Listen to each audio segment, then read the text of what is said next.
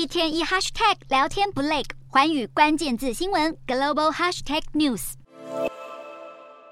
热钱流向 AI 带来的影响，在 ChatGPT 出世之后，投资人纷纷抢购他们认为可能推动 AI 崛起的企业股票，而这除了进一步带动相关产业的成长动能，同时也在帮助有钱人变得更富有。受益的科技巨头就包含 Meta，因为 AI 崛起，加上祖克伯进行一连串的裁员啊、减资等瘦身行动，Meta 股价受到激励，今年以来飙升了百分之一百三十四。而根据彭博亿万富豪好指数，祖克伯净资产更猛升五百七十多亿美元。再来看甲骨文，同样表现优异，今年股价涨幅高达百分之五十五，使得联合创办人兼技术长艾里森财富在短短半年内就增加了四百七十亿美元，身家更在今年首次超过微软创办人比尔盖茨。另外，微软也是 AI 的大赢家哦，股价今年涨了超过百分之四十四，而持有微软股票的比尔盖茨。本人身价今年则提高了两百四十亿美元。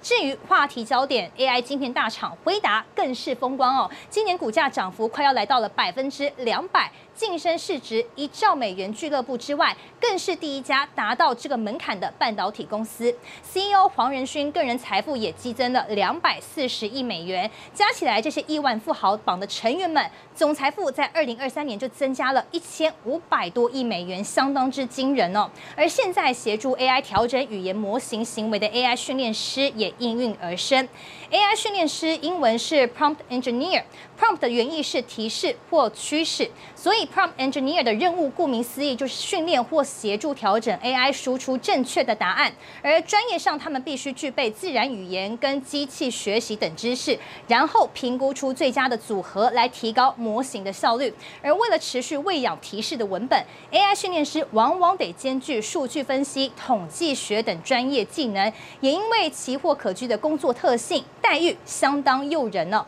目前全球第一位 AI 训练师是他，美国数据分析师古赛德。他在某次活动展示 ChatGPT 时，被 AI 独角兽公司关注。后来 AI 公司以折合台币四百二十八万多元的年薪，成功挖角到他。